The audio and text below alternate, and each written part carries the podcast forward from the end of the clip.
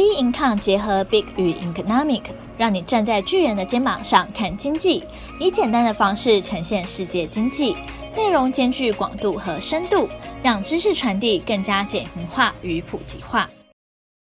投资前沿新观点，今天财经诸葛 David Chen 要跟各位听众聊聊散户盘勿失警觉心。我们现在一样来看一下这个道琼斯。也就是美股在本周的一个表现，从上周哦两根黑 K 大跌下来之后，基本上来讲，在本周三个交易日，因为礼拜一休市的关系，剩三个交易日，这三个交易日基本上做一个横向的一种三根 K 线做一个横向的一个走势。我们这边比较注意的是看到它量已经缩下来，啊，第一个是它量已经缩下来。第二个，它在盘中的震荡非常激烈，所以很多时候在这个阶段来讲，呃，其实我们可以感受得到，呃，国际的投资机构，包含大部分的投资人，在这个地方来讲，其实呢是一个对盘市上有些疑虑的，哦，才会产生这样一个现象。那这个疑虑到底是什么呢？应该就是在两万九千一百九十九点这个碰到这个触到这个高点之后。开始往下走，然后呢，盘中做一个很大的震荡。哦，现在好像每天涨跌幅六百点、八百点，好像对美股来讲已经变成是一个很常见的现象，大家也不足为奇。而且我们在上一周已经有判断出来，就是说，它每次跌下来是以法人机构先带头下杀的动作，那或者是在这个避险单去丢出来的做出来的动作，一个领。领头下杀的动作，然后呢，后来马上呢，散户就进去接，也就是说，他的动作呢，通常都是散户先动作，然后呢，才是法人机构动作，然后把这个盘呢往上去做拉升的动作。我们可以从上周那上周我们已经分析过那两根下影线就可以感觉得出来。那这一周持续延续这种态势，也就是说，我一直在感受到很强烈这个国际盘势的一种感觉，就是。散户不希望泡泡破灭，然后呢，法人机构呢，感觉好像是跟着散户的屁股后面跑。那其实呢，在这样的一个盘势下，其实它是一个极度不健康的情况。我们怎么去看这样的一个后市的走势看法？其实它本来就应该在这个地方修正，但是为什么有人要去撑这个的盘？其实呢，站在法人机构的角度来讲，我觉得他们其实希望这个盘做一个修正，但是有人不愿意让它修正。当然，通常这一些人或这一群人，其实就会被教训。我们看得到，就是说，呃，在这样子一个多空拉锯的情况之下，通常被教训的人是比较多的，也就是说，亏损的人是比较多的。所以，他慢慢的一直展现到礼拜四的时候，它量已经缩下来了。也就是说，开始有人害怕，也不敢去接了，所以几乎已经看不到太长的下影线。但是，它就会撑在这个地方，好像就是一种焦灼的感觉。这种焦灼的情况之下，我们怎么看后面走？我的判断是，哦，它应该会往期线做移动，但是它还是没有脱离整个上升趋势的一种格局。我觉得往期线做移动也是很正常，也是很健康的。也就是说，碰到期线它应该往上弹，而且这个弹的幅度会比较健康。所以，它今天在这个位置上，虽然大家已经开始有点怕啊，哦，我觉得呢还会再修正。但是它修正到一个阶段之后，它就会往上走。事实上来讲，两万九千一百九十点，我的判断还是不是一个高点。目前看起来不是高，所以这个地方不用恐慌。可是呢，你可以减少出手的次数，绝对不用恐慌了。但是你绝对不要逆的盘势做。我的所谓所谓逆的盘势做，就是去接刀子。所以我们上一周已经很明确的分析到，会有人去接刀子。哦，果然，我看这三个交易日。就是有人去接刀子啊，而且在这个地方其实会产生亏损，所以我觉得做美股也好，或者是看国际盘势也好，这个地方在这几个交易日，很多人应该是没有赚到钱。我的判断应该是没有赚到钱，当然会期待就是说手上的持股到底能不能持续续报。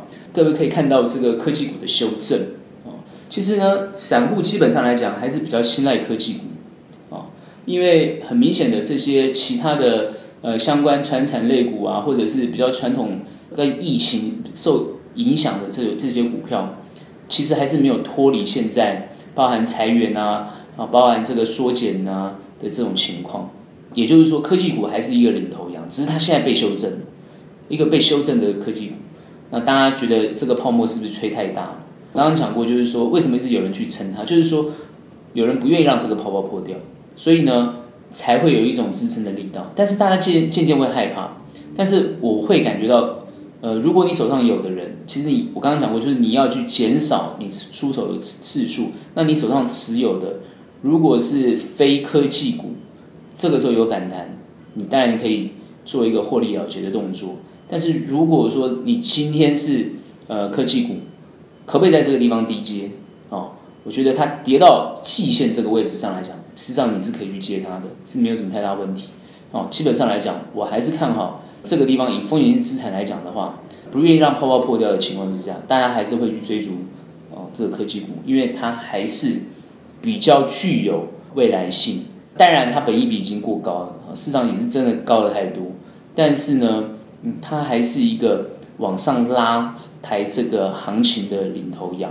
呃，如果要去切入它的话，等它拉回，你还是有切入的这个机会。而且他们本身比较有实质。获利，而且财报的情况表现也比较理想，所以这一点呢，还是大家可以去关注。就美国股市还是牵引着国际的这个行情，当然还要特别去注意。我最近在看几个，包含像日本的情况，因为安倍啊，他现在呃因为这个病情的关系，已经选择这个退位下来，然后由这个一样是自民党新任的这个自民党主席他来接接手啊这个首相的位置，但是。我们的判断是，他应该还会持续走这个安倍的路线，也就是说，呃，安倍经济学在日本基本上来讲还是会持续，但是安倍经济学呃是不是有一个好转？对于日本的经济有没有比较正面跟好转？实际上来讲，日本的国际的能见度实际上是变高了，而且他们的外交情况也相当的理想。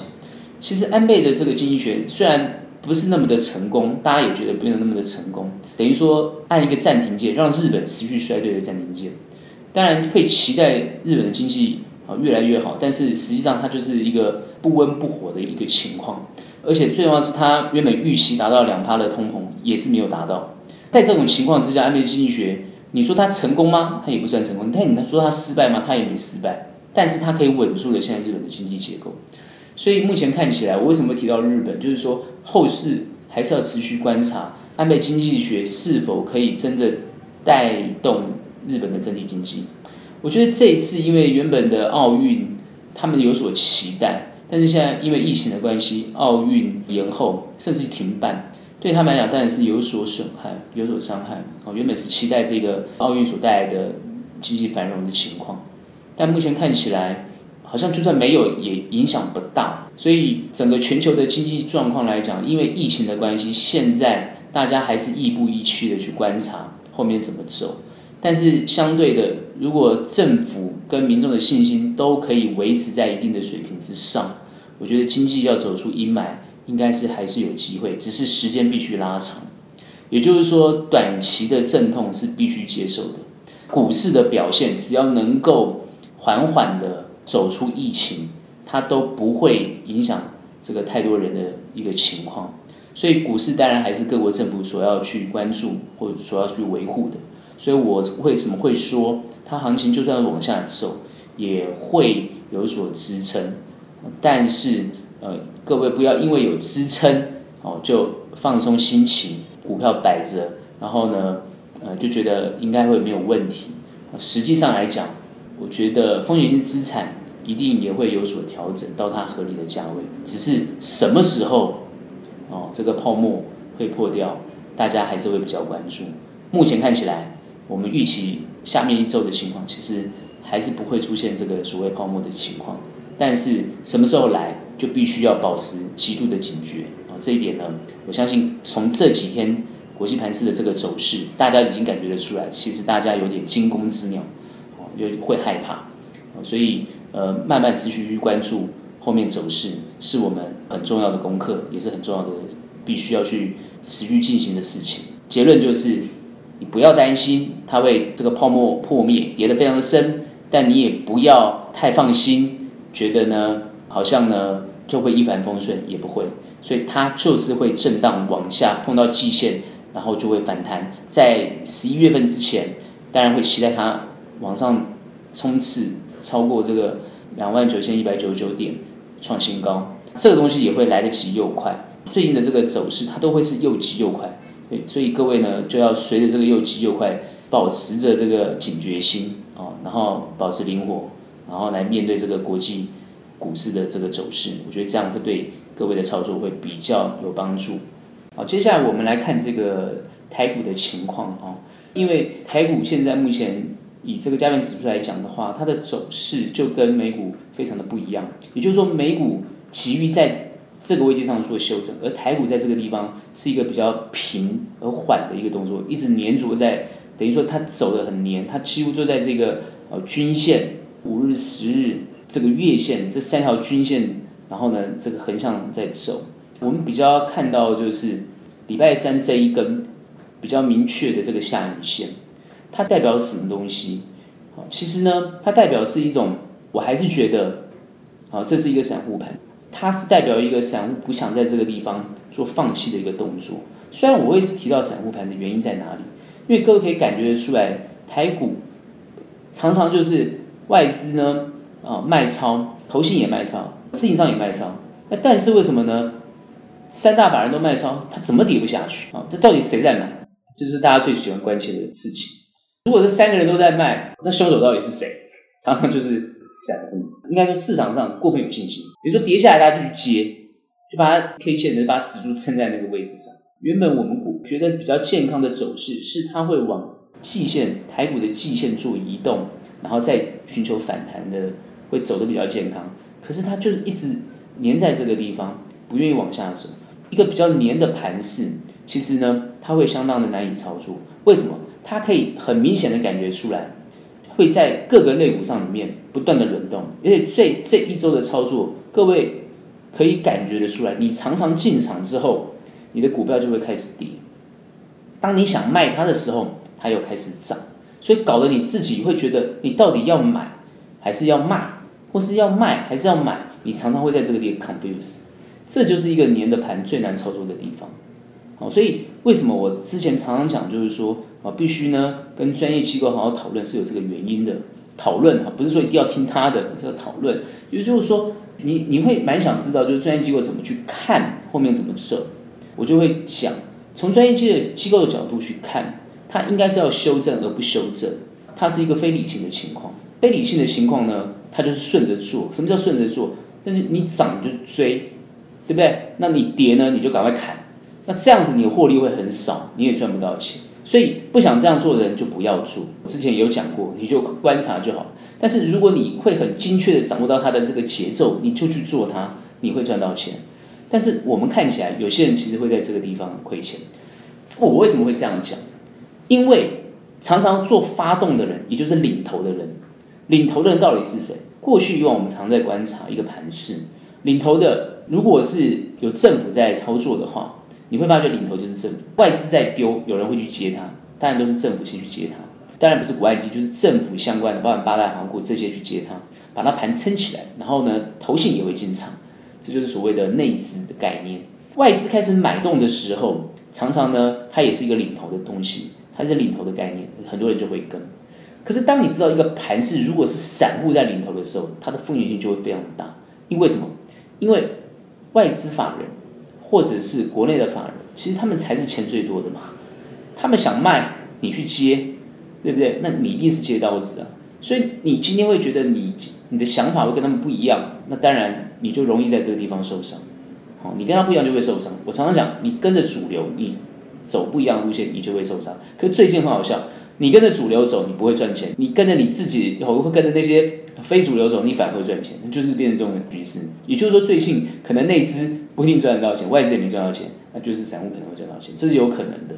有些散户赚到钱，因为他可能有领头的动作。我讲的散户，可能各位会不会觉得说，就是一般小资金的人？其实我讲的不是小资金的人，好，我讲的散户，他很有可能就是中实啊，或者是啊比较具有资金实力的，他们有带动的这种概念啊，有带动行情的这种这种动作。可你会说它是主力吗？我也不认为它是主力。因为呢，他们通常是资金会流动的啊，这样的一种团报式的一种投资团体，他们会这样子一直轮来轮去，领了一种风潮在走。其实呢，这个情况呢，会有点风险大啊，这个呢，的各位要特别去注意。而且我们也观察到，在横向整理的过程当中，其实量是缩的。但最近，因为你会发觉有下影线，所以你又开始失去了警觉性。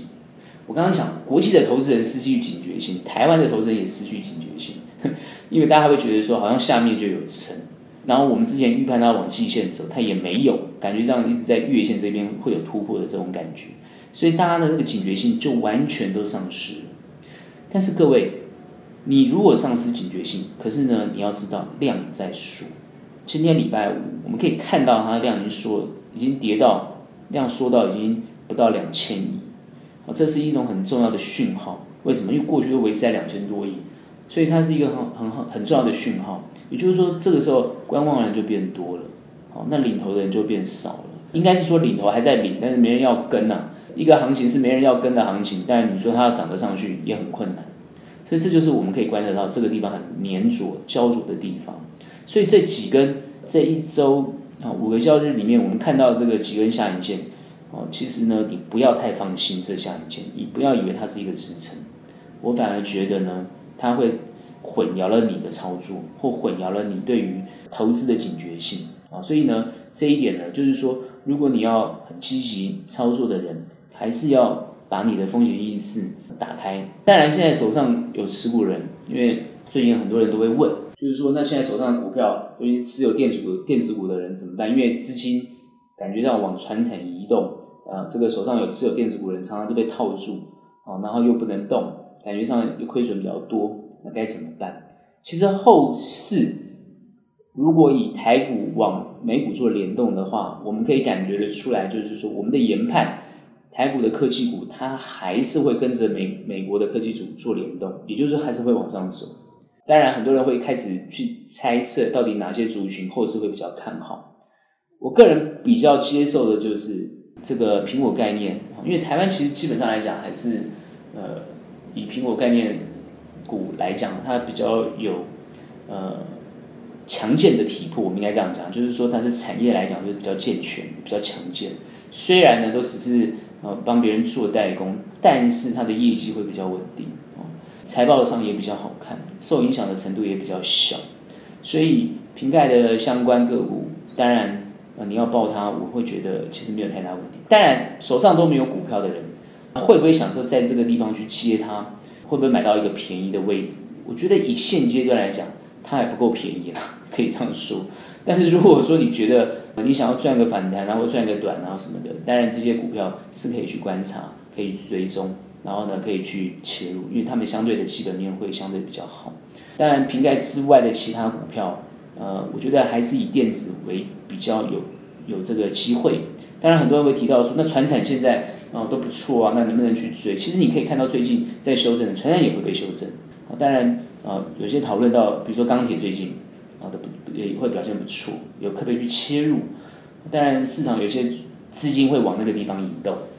但我觉得它并非长久之计，所以看得比较中长一点的话，啊，我觉得电子还是比较有机会。虽然今天呢，啊，这个电子类股交易量已经变少，啊，占的这个股市比重也变低，但是以长远来看的话，电子还是比较有机会往上走。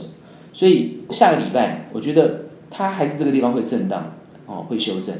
我比较希望它往下修正多一点，但如果它在震荡，美股还没有比较强的话，它是不会突破月线的，这个大家要注意，所以会往下走。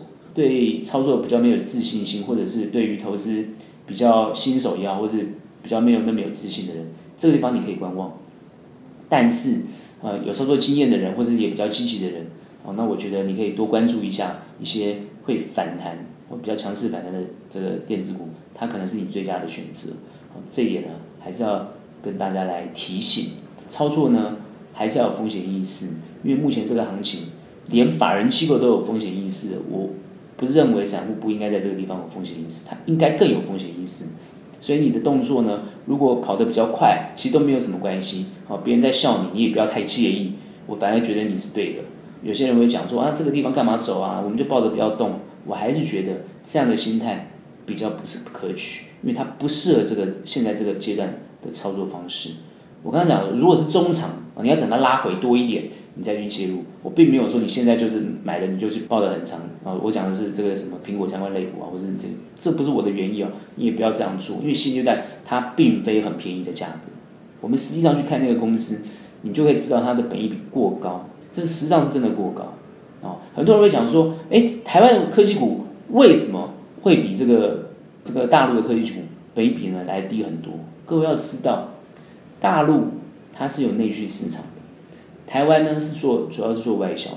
台湾通常本身来讲都是以代工或者是做相关零组件这个代工为主，所以它的毛利本身就比较低，所以它本身来讲它的本益比是不会这么高的，因为它并非品牌厂，所以你不能说你是科技股，你就是一定要跟国外的呃品牌厂来做比较，然后你的本益比就应该要这么高，这是一种错误的思维，所以你要先认清楚。你选择的公司，它在什么样的位置？它本身呢是在什么样的位阶，做什么样的这个技术？然后它有什么关键的竞争力？然后去观察它的未来性在哪边。你不能说人家涨，你要跟着涨，这是很有趣的笑话，这是不大可能发生的。